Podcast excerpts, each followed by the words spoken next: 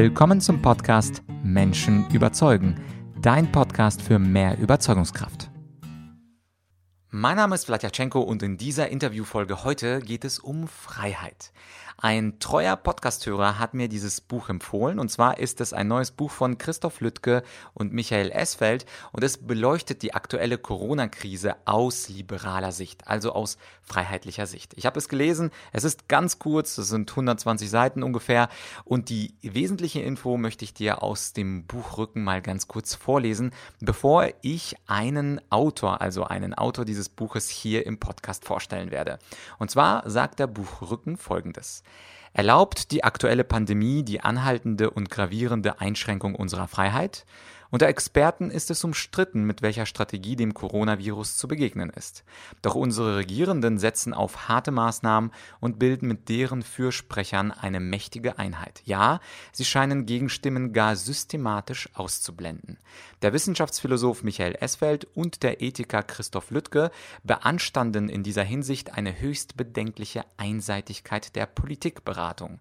Sie machen deutlich, dass es keine gesicherten Ergebnisse gibt, die drastische Corona-Maßnahmen Maßnahmen rechtfertigen und verweisen auf das Argument, diese seien evidenzbasiert ins Reich der Mythen. Lüttke und Esfeld lassen keinen Zweifel daran, dass das schwerfällige Krisenmanagement der Regierung einem großen Versagen gleicht und die Kollateralschäden des Lockdowns dessen Nutzen weit übersteigen werden. Zugleich zeigen sie die Wege auf, wie dieser und zukünftigen Krisen besser beizukommen ist.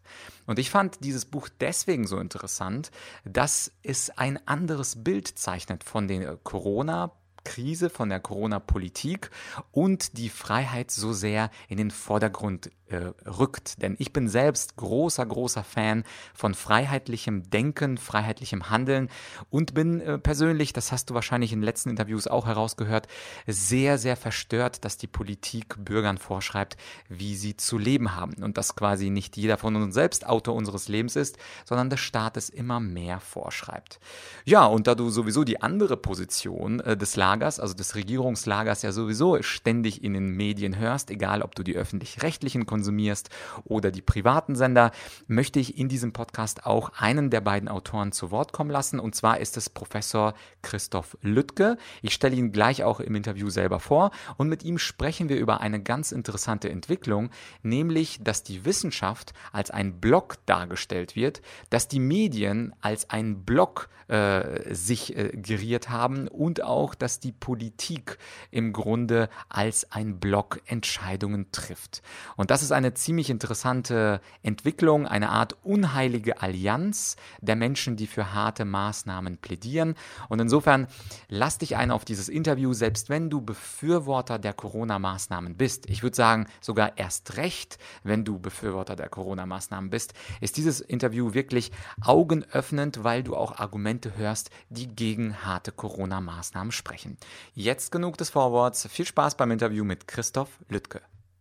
Was ist bloß los mit unserer offenen Gesellschaft? Grundrechte gibt es jetzt nur noch gegen Auflagen und wenn andere Meinungen vertreten werden als die Staatsmeinung, dann werden sie häufig ausgegrenzt. Und davon kann mein heutiger Gast ein Lied singen. Es ist nämlich Professor Lüttke, Professor an der Technischen Uni München und ehemals Mitglied des Bayerischen Ethikrats. Doch er hat sehr kritisch gegen die Corona-Maßnahmen gesprochen und wurde anschließend ausgegrenzt. Herr Lüttke, dieses Interview muss natürlich mit der Frage starten, was halten Sie von Ihrem Ausschluss aus dem Bayerischen Ethikrat? Ja, also das war für mich schon ein sehr überraschender Vorgang, um es vorsichtig zu formulieren.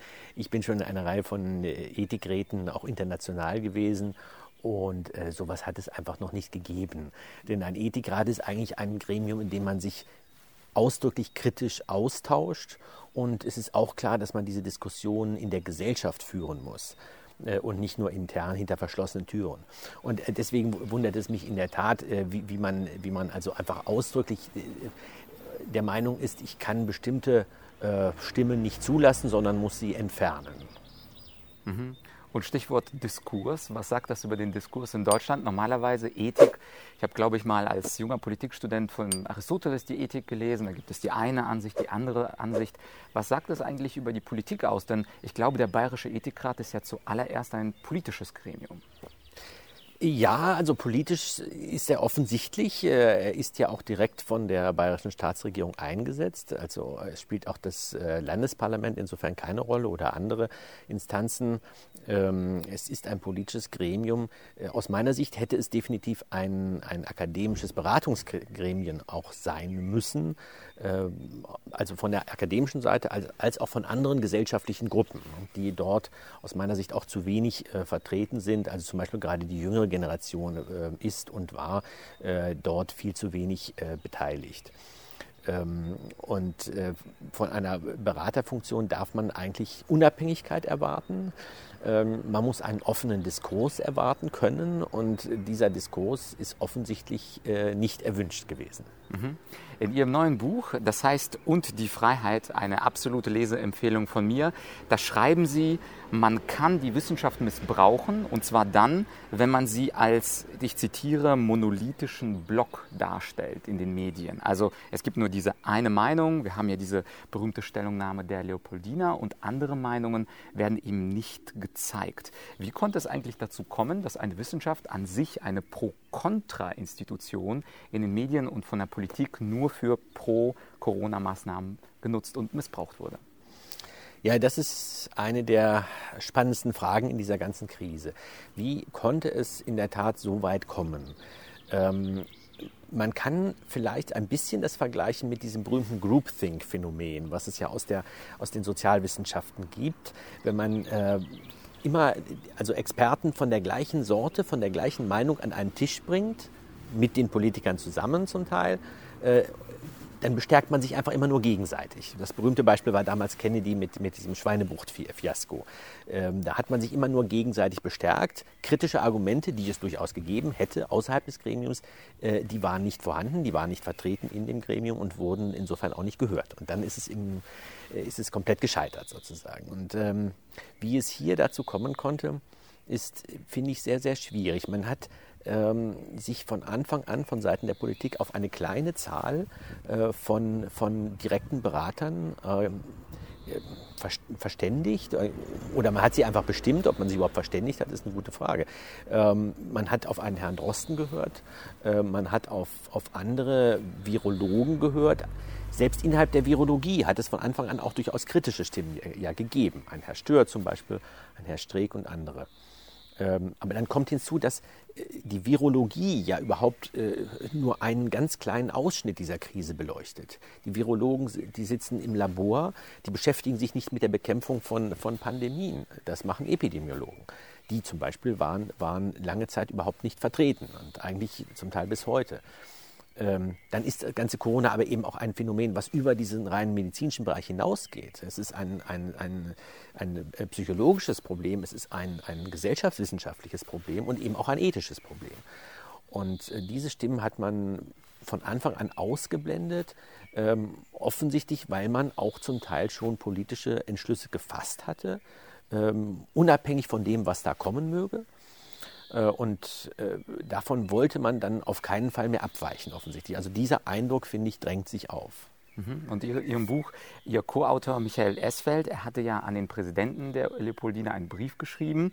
Allerdings, soweit mir bekannt ist, hat die Leopoldina ihre Stellungnahme und Unterstützung nicht aufgehoben. Also hat dieser Brief, dieser kritische Brief etwas genützt oder ist es weiter so, dass die Wissenschaft missbraucht werden kann?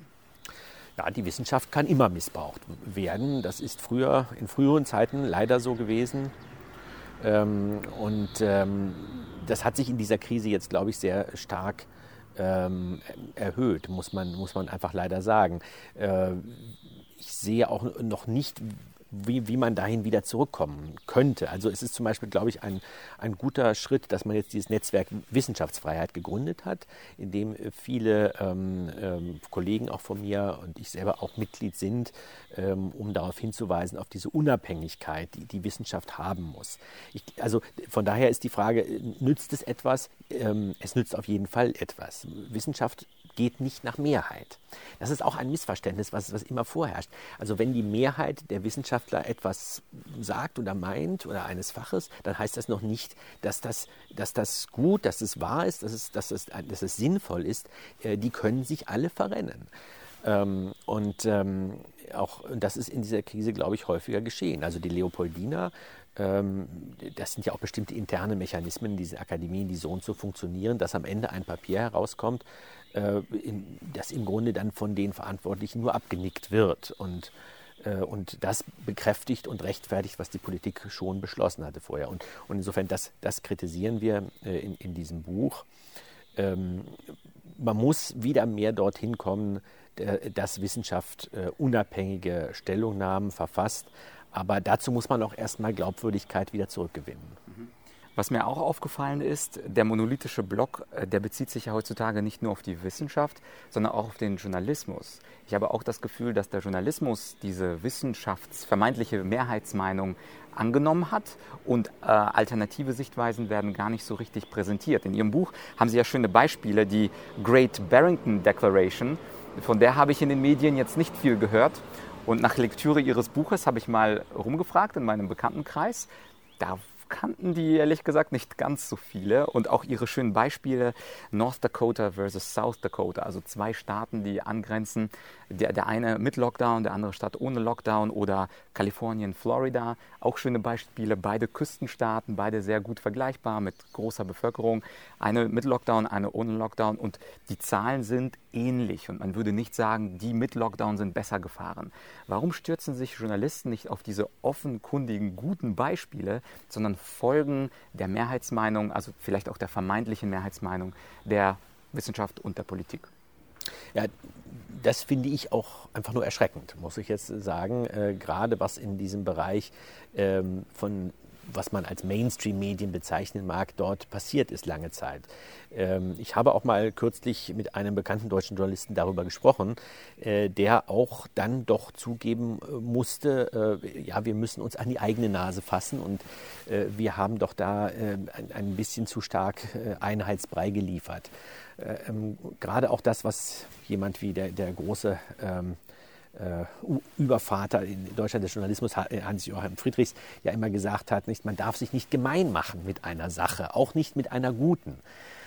Oder ich würde auch gerne einer vermeintlich guten. Also man hat hier äh, geliefert äh, das, was man im Grunde als eine Art ja, pädagogische Aufgabe gesehen hat. Also im Spiegel, der Spiegel hat es gerade selber bestätigt, wir haben diese Horrorprognosen äh, vor einigen Monaten geliefert.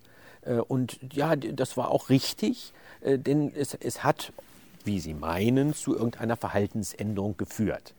Also ich muss sagen, egal zu was es auch immer geführt hat, es kann nicht sein, dass Journalismus so etwas liefert und, und, äh, und dann äh, die, äh, die Leute äh, da zu irgendetwas gebracht werden sollen. Diese, diese, pädagogische Aufgabe, sozusagen Volkserziehung, ist nicht Aufgabe der Medien, sondern es ist kritischer Journalismus.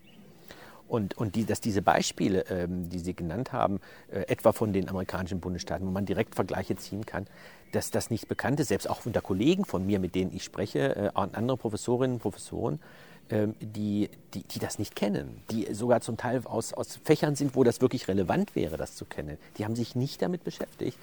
Ähm, ähm, das ist für mich also wirklich ein, ein ganz großes Versäumnis. Ähm, und äh, dass diese Information, natürlich, die Medien haben eine Aufgabe. Es ist natürlich auch ein bisschen die Aufgabe auch von Einzelnen, also eine Art Hohlschuld, sich diese Informationen auch zu holen. Ähm, aber, aber das, das, Versagen liegt hier sicherlich bei, bei Medien. Vielleicht sind einige mittlerweile ein bisschen aufgewacht. Da habe ich ein bisschen Hoffnung, aber andere auch nicht. Mhm. Sie schreiben auch in Ihrem Buch ein interessantes Argument. Äh, viele von uns denken ja, wir befinden uns in einer epidemischen Notlage. Und in Ihrem Buch schreiben Sie interessanterweise, nee, das ist gar nicht der Fall, weil gar nicht die gesamte Bevölkerung betroffen ist, sondern nur bestimmte Risikogruppen, also die Alten, die mit Vorerkrankungen. Und Sie schreiben, im Grunde ist das ein Missbrauch von Notrecht und man könnte mit speziellen Eingriffen, zum Beispiel wenn Angehörige ähm, im Pflegeheim besucht werden sollen, dann könnte man diese Menschen, diese Söhne, Töchter, Enkel, man könnte diese prüfen, aber man muss jetzt nicht die gesamte Gesellschaft äh, unterjochen und die Grundrechte wegnehmen. Wie ist das denn eigentlich zu erklären, dass also die Wissenschaft und die Politik annehmen, obwohl ja mittlerweile relativ weit verbreitet ist, auch glaube ich in der Politik, dass es bestimmte Risikogruppen gibt. Warum gibt es immer noch dieses Notstandsregime? Auch das ist eine nicht so leicht zu beantwortende Frage. Ähm, Denn am Anfang der Krise, äh, also im Frühjahr 2020, dann kann man immer noch, da konnte man sagen, auch im Nachhinein, es war eine gewisse Panikreaktion vielleicht äh, von Seiten der Politik, vielleicht auch der Medien oder auch vieler anderer. Ähm, aber dass das so lange fortgesetzt wurde und dass dieser, dieser zweite Lockdown insbesondere im, im Grunde eigentlich bis heute andauert, jetzt über sechs Monate, ähm, das ist kaum noch rational zu verstehen. Denn wie Sie schon sagen, dass das Virus greift in der Tat äh, nicht alle Menschen gleichermaßen an, sondern bestimmte Risikogruppen. Diese Great Barrington Declaration, von der Sie äh, gesprochen haben, die äh, stellt ja auch genau das in, in, den Mittelpunkt. Also die Alternative zur jetzigen Pauschalstrategie, also alle äh, in den Lockdown schicken, ähm, alle zu bestimmten Dingen verpflichten, hätte man ersetzen können durch eine spezifische risikogruppenorientierte äh, Strategie. Und, und das ist bis heute eigentlich nicht erfolgt ähm, warum, warum ist das nicht passiert? Das, also man muss zunächst mal sagen, in bestimmten Ländern ist es passiert. In, in, in den Beispielen eben wie in Schweden äh, oder auch äh, zumindest verspätet dann in anderen Ländern, in anderen Bundesstaaten zum Beispiel, ist das durchaus auch äh, ähm, passiert. Ähm, es hat hier sicherlich einen gewissen Effekt gegeben, in dem sich Länder untereinander versuchten abzustimmen äh, und dann ähm, irgendwo auch nicht wieder rausgekommen sind aus einer bestimmten äh, Entscheidung, die man einmal getroffen hatte. Und dann alle Entscheidungen, die danach getroffen werden, folgen, sind eigentlich nur eine, eine Rechtfertigung der ersten Entscheidung. Also äh, am Anfang ähm, ähm, des, des, letzten Herbstes 2020 wieder in den Lockdown gegangen zu sein, ähm, das zieht dann alle möglichen äh, Entscheidungen nach sich. Dann, dann muss man das rechtfertigen, warum man das getan hat. Dann hat man zusätzlich noch diese Inzidenzwerte, äh, die im Grunde ähm, eigentlich nie viel ausgesagt haben. Jetzt, wo die Impfung vorangeschritten ist, noch weniger Aussagen und von denen man sich jetzt verabschieden muss. Also äh, aus meiner Sicht hat die Politik einfach hier ganz gravierend Vertrauen verloren. Man kann das sogar beziffern mittlerweile. Äh, sie hat das, das Vertrauen der Bevölkerung massiv äh, ähm, ja, verloren, äh, eigentlich dadurch, dass man diesen zweiten Lockdown immer weiter hinausgezögert hat und zum Teil ja auch immer weiter verschärft hat. Ähm, und dann wundern sich manche Politiker, warum, warum sie auf einmal so stark auf, wieder verlieren in den Umfragen. Ja, das ist natürlich ein ganz klares Ergebnis dieser Politik. Mhm. Was Sie gerade angesprochen haben, wenn man eine Entscheidung mal getroffen hat, und dann will man konsistent sein und immer die gleiche Entscheidung verteidigen und auch weitergehen. Das ist ja auch äh, Teil des Milgram-Experiments gewesen, was Sie im Buch auch ansprechen. Das heißt, ähm, um es kurz auszuführen, es gibt einen Professor, der sagt, Sie müssen jetzt den Schüler bestrafen und die kleine Bestrafung mit 45 Volt, die tut kaum weh. Und wenn sich jemand mal entschlossen hat, diese kleinen Strafstöße zu geben, diese Stromstöße zu geben, dann gingen die Mehrheit damals in den 60er Jahren bis zu 450 Volt. Und ich habe das Gefühl, dass die Politik, ähnlich wie Sie es auch sagen, ein bisschen gefangen ist. Und Sie gehen im Buch noch ein bisschen weiter und sagen, man könnte sogar von einem gesamtgesellschaftlichen Milgram-Experiment sprechen, wo die Politik einmal diese Lockdown-Entscheidung getroffen hat und dann immer konsistent mit der ersten Entscheidung spricht. Und die Frage ist natürlich, wie kommen wir da raus? Also die Milgram, äh, also jeder, der das Experiment nicht gesehen hat, ich empfehle auch absolut mal auf YouTube äh, zu gehen und Milgram-Experiment einzugeben, wo also Menschen diese Stromschläge einem anderen geben. Aber wie kommt man denn jetzt da raus? Wir kennen das Milgram-Experiment, aber wie kommen wir da raus? Ja, die, die Politik hat von Anfang an eigentlich versäumt, genau diese Frage zu stellen. Ähm, Im Gegensatz zu der Politik in Schweden, wo man von Anfang an gesagt hat, bei allen Maßnahmen, die wir erlassen, müssen wir sehen, wie werden wir sie wieder los. Und zwar auch auf rationalem Weg und nicht mit, mit, mit, mit Druck und, und äh, völlig unsinnigen, äh, auch völlig, völlig widersprüchlichen Aktionen, wie man sie jetzt auch durchaus ja überall eigentlich erlebt. Äh, sondern man muss sehen, wie, man muss vom Ende her denken. bei einer Pandemie muss man vom Ende her denken. Ähm, Im Moment, also die, was ich als realistischste Wege also ich bin auch gefragt worden mittlerweile, äh, durchaus auch von der Politik äh, direkt, äh, auch von den Parteien, um, die diesen Weg beschlossen haben. Ähm, und äh, auch um meine, meine Sichtweise der Dinge, ähm, wie ich das sehen würde. Äh, das hatte mich überrascht, aber ich bin gerne bereit, auch diese Sichtweisen zu teilen mit der, mit der Politik. Also aus meiner Sicht kann man äh, muss man sehen, was sind kurzfristige Strategien und was sind auch längerfristige Strategien, was man danach machen muss. Also zum einen kurzfristig, aus meiner Sicht spricht eigentlich überhaupt nichts dagegen, ähm, auch jetzt, also noch heute, ähm, die meisten Bereiche zu öffnen. Äh, wir, haben, äh, wir haben Risikogruppen zu einem großen Teil geimpft. Das ist der wesentliche Faktor, wenn man jedenfalls sagt, die Impfung ist der wesentliche Weg raus. Die Politik hatte das von Anfang an so definiert. Und, und äh, wenn wir jetzt sagen mal, gut, wir lassen uns jetzt mal darauf ein, dann, dann ist das eben an dieser Stelle schon wesentlich erfolgt.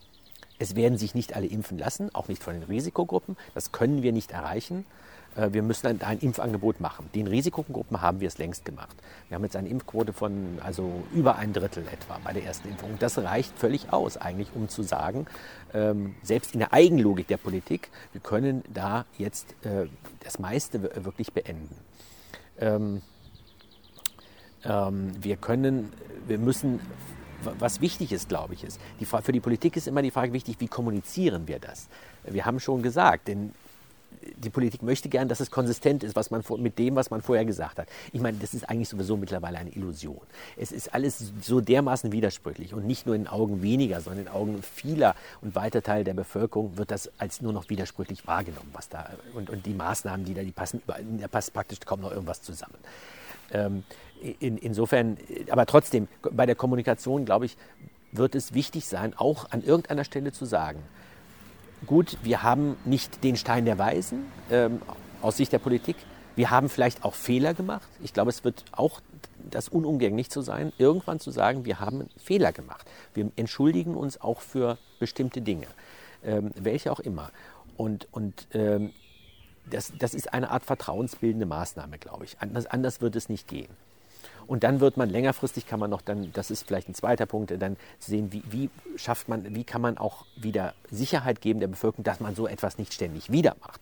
Und dazu äh, habe ich auch gesagt, muss man äh, sich äh, über bestimmte Schranken auch im Grundgesetz, äh, neue vielleicht und neue Justierung von, von Grundgesetz ähm, und äh, demokratischen Mechanismen muss man sich verständigen.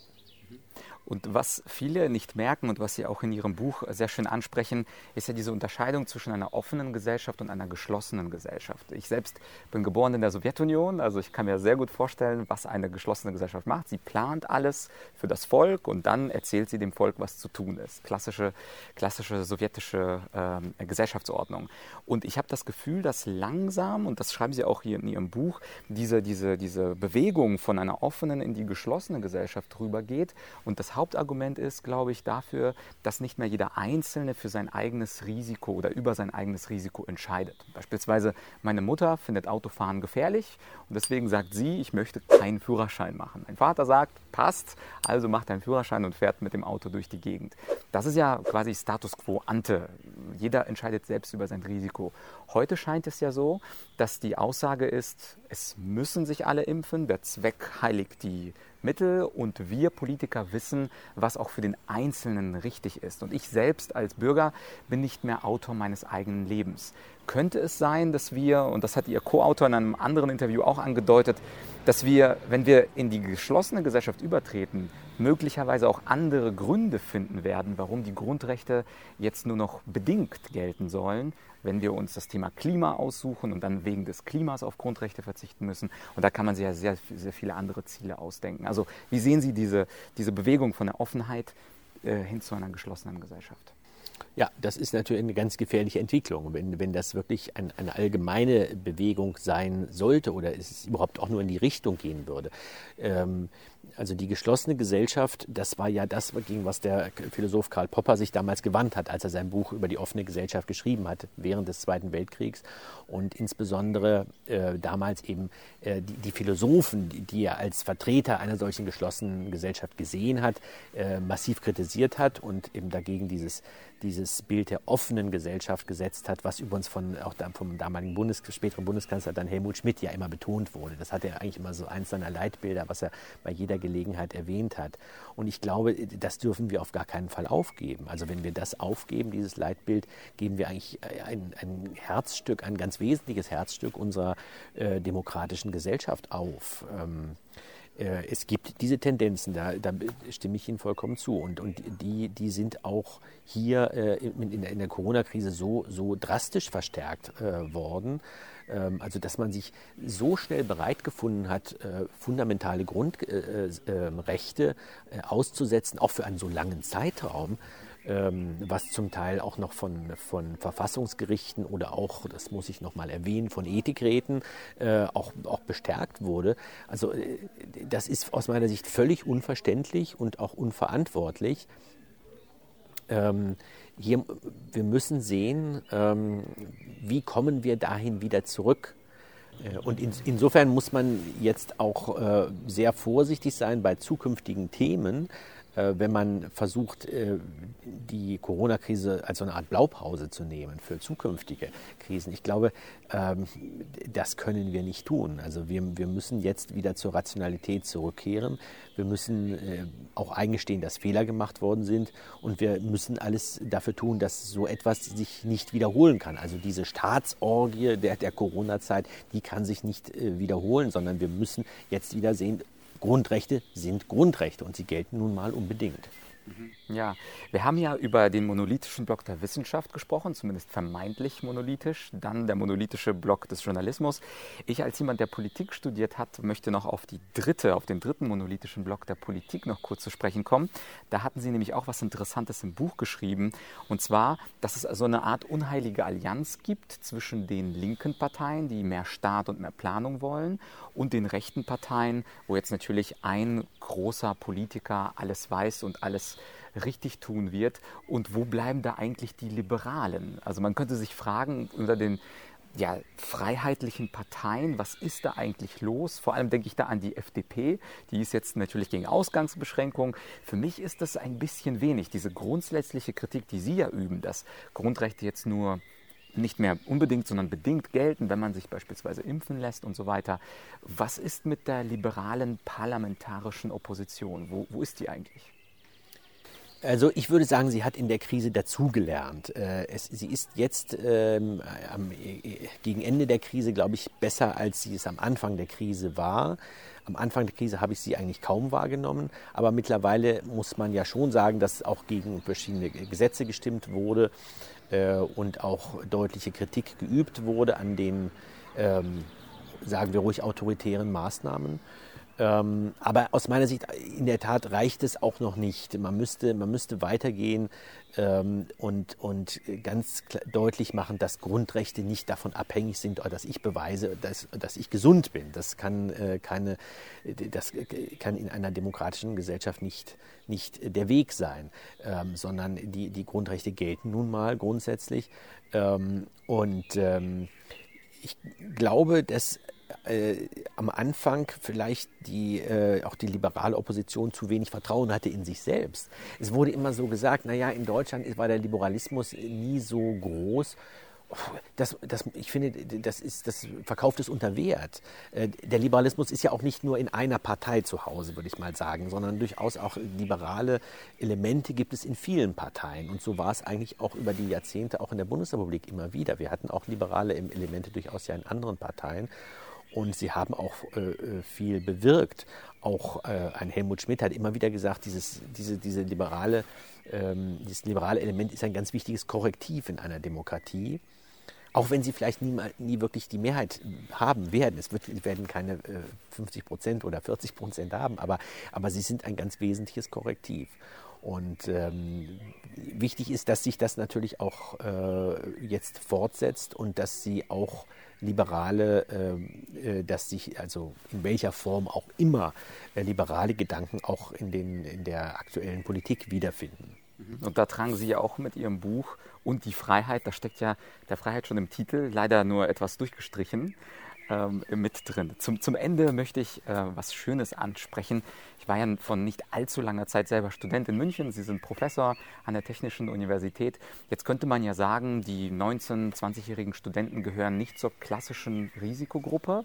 Und ähm, im Vorgespräch hatten Sie mir auch gesagt, dass Sie auch großen Wert darauf legen würden, auch eine Debatte anzustoßen, dass jetzt nicht noch ein Wintersemester digital äh, studiert wird. Was ist da Ihre genaue Auffassung? Warum und wann sollten wir die Unis in Deutschland öffnen? Ja, aus meiner Sicht heute äh, oder eigentlich gestern. Ähm, es gibt äh, jetzt ähm, also wenn man immer sagt, wie, wie, wie, es in der Vergangenheit war, das ist jetzt abgeschlossen, wir sind jetzt nun mal an diesem Punkt. Aber an diesem Punkt, wenn man, ähm, wie schon vorhin erwähnt, Risikogruppen geimpft hat, wenn man, äh, da muss man ganz klar davon ausgehen, dieses, dieses Virus äh, nur bestimmte Gruppen wirklich ernsthaft betrifft, äh, dann muss man Universitäten natürlich öffnen. Denn man muss ja auch sehen, man, man, äh, man äh, verursacht ja ganz viele Kollateralschäden durch diese Schließung. Und, und es ist unseren Studierenden einfach nicht mehr zuzumuten, dass sie jetzt ein, ein weiteres Semester, nachdem sie bereits drei verbracht haben vor dem Bildschirm, ein, also wirklich komplett vor dem Bildschirm, die, die, da sind viele Studierende, die haben den, den Campus nie gesehen, die haben ihre Universität nie von ihnen gesehen es ist denen nicht mehr zuzumuten, äh, dass sie das äh, nochmal äh, weitere, ein weiteres Semester das, das mitmachen. Ähm, dafür gibt es einfach keinen Grund. Alle möglichen anderen Institutionen öffnen wir jetzt auch. Ähm, das, das Wintersemester beginnt im Herbst. Bis dahin muss es, äh, ist es ja völlig klar, die Impfung wird jetzt schon im Sommer schon fortgeschritten sein. Wir müssten auch eigentlich jetzt am Ende des Sommersemesters schon zumindest auch äh, wieder teilweise auf den Campus zurückkehren können, aber im Wintersemester dann auf jeden Fall. Ähm, und ähm, äh, genau das passiert durchaus auch in anderen Ländern. Man bereitet sich ja darauf vor. Und dann, dann wird man, dann wird man äh, auch ganz normal, nicht nur mit kleinen Veranstaltungen, sondern auch mit den großen Veranstaltungen das so machen können. Ähm, bei meiner Vorlesung ist es sogar so, die findet im Audimax statt, sind immer no, so etwa um die 700, 800 Teilnehmer sind eingeschrieben, Wirtschaftsethik fürs erste Semester. Ähm, und die wird sogar jedes Mal aufgezeichnet. Äh, und, und man kann sie auch von zu Hause sehen. Also selbst wenn es so sein sollte, dass der ein oder andere da nicht in den Hörsaal gehen will, dann kann er oder sie das immer noch von zu Hause auch mitverfolgen. Und, und alle diese Dinge sind ja möglich. Wir leben ja eigentlich nicht mehr in der Steinzeit, äh, sondern wir haben ja die technischen Möglichkeiten, das hinzubekommen. Und das muss in einem Hightech-Land wie Deutschland auch möglich sein. Mhm. Vor allem würde das ja auch für die freiheitliche Gesellschaft sprechen, wenn jeder frei entscheiden kann, ob er dann in den Hörsaal geht oder nicht. Aber es gibt ja genug Studenten, die ja darauf warten, endlich an die Uni, an die Uni zu kommen. Und wir brauchen auch diesen, diesen, äh, die kritische Diskussion und den kritischen Geist der Universitäten. Den bekommen wir nicht über die Zoom-Diskussion. Äh, Zoom-Diskussionen sind gut und, und, und sind, äh, auch, äh, sind auch wichtig, aber, aber die gleiche, das ist nicht die gleiche Art von Interaktion. Da geht so viel verloren. Und, und gerade in der Universität, die eigentlich doch der Hort äh, sozusagen des, des Geistes, auch des kritischen Geistes sein sollte, da müssen wir vor Ort sein und da müssen wir in, in Präsenz äh, diese Diskussion Diskussionen, die Diskurse führen können. Mhm. Herr Lüttke, danke schön, dass Sie so eine sichtbare, argumentative, kritische Stimme bei uns in Deutschland sind. Davon gibt es nicht allzu viele und dass Sie das alles auch sehr eloquent und kurz und bündig in diesem äh, neuen Büchlein und die Freiheit äh, veröffentlicht haben mit Ihrem Co-Autor Michael Esfeld. Vielen Dank für das Interview. Danke Ihnen. Und nochmal an dich, lieber Abonnent. Es kann gestritten werden. Herr äh, Lüttke ist ja ein großer Verfechter einer Debattierkultur und dafür eignet sich natürlich das Kommentarfeld unten. Wenn du eine andere Meinung hast, dann äußere sie gerne, idealerweise sachlich und wir kommen gemeinsam in die Diskussion. Und natürlich auch andere aus dem Internet, äh, mit denen lässt sich auch trefflich streiten. Lass uns freiheitlich und argumentativ auseinandersetzen. Sollten die Universitäten öffnen? Sollten die Maßnahmen sofort beendet werden? Das sind doch spannende Fragen und ich freue mich auf deine spannenden Antworten. Bis bald hier bei Argumentorik und Menschen überzeugen. Ja, das war also das Interview mit Professor Lüttke. Ich hoffe, es hat dir gefallen und natürlich hoffe ich insbesondere, dass du auch neue Blickwinkel und Perspektiven auf die harten Corona-Maßnahmen aus diesem Interview für dich herausholen könntest. Mich würde übrigens auch deine Meinung interessieren. Also, wenn du magst, schreib mir einen Podcast at argumentorik.com. Ich werde selbstverständlich antworten und falls du auch einen Gästevorschlag hast, dann schreib mir auch an podcast.argumentorik.com. An dieser Stelle auch ein Dankeschön für alle, die bereits im Podcast oder für den Podcast eine kleine Rezension geschrieben haben. Ich gucke da immer wieder gerne drauf und wenn du mir einen kleinen Gefallen tun willst und neu bist in der Community Menschen überzeugen, dann geh doch auf Spotify, geh auf Apple Podcasts und schreib mir eine kleine schöne 5-Sterne-Bewertung, was dir an diesem Podcast gefällt. Und wenn du, wie gesagt, Gästevorschläge hast oder auch Vorschläge für Solo-Themen, dann kannst du über die gleiche Mail mich anschreiben und ich werde das dann in meinen Redaktionsplan implementieren. Wenn du glaubst, dass diese Botschaft nach mehr Freiheit verdient hat, geteilt zu werden und von weiteren Menschen gehört zu werden, dann würde ich dich ebenfalls bitten, diese Podcast-Folge in deinem Netzwerk zu teilen mit Menschen, die genauso denken wie du und ich, möglicherweise auch gerne mit Menschen, die anders denken als du und ich, denn nur ein friedlicher Dialog mit Argumenten kann ja unsere Weisheit und Vernunft vergrößern. Und das Letzte, was ich noch an der Stelle sagen möchte, ist eine absolute Buchempfehlung für dieses Buch. Es ist kurz, es liest sich in drei Stunden locker durch und die Freiheit, den Link dazu findest du in der Podcast-Beschreibung. An der Stelle verabschiede ich mich von dir. Ich wünsche dir einen ganz, ganz schönen Tag. Falls du es abends hörst, einen ganz, ganz schönen Abend und ich hoffe, wir hören uns bald wieder bei Menschen überzeugen mit Vlad.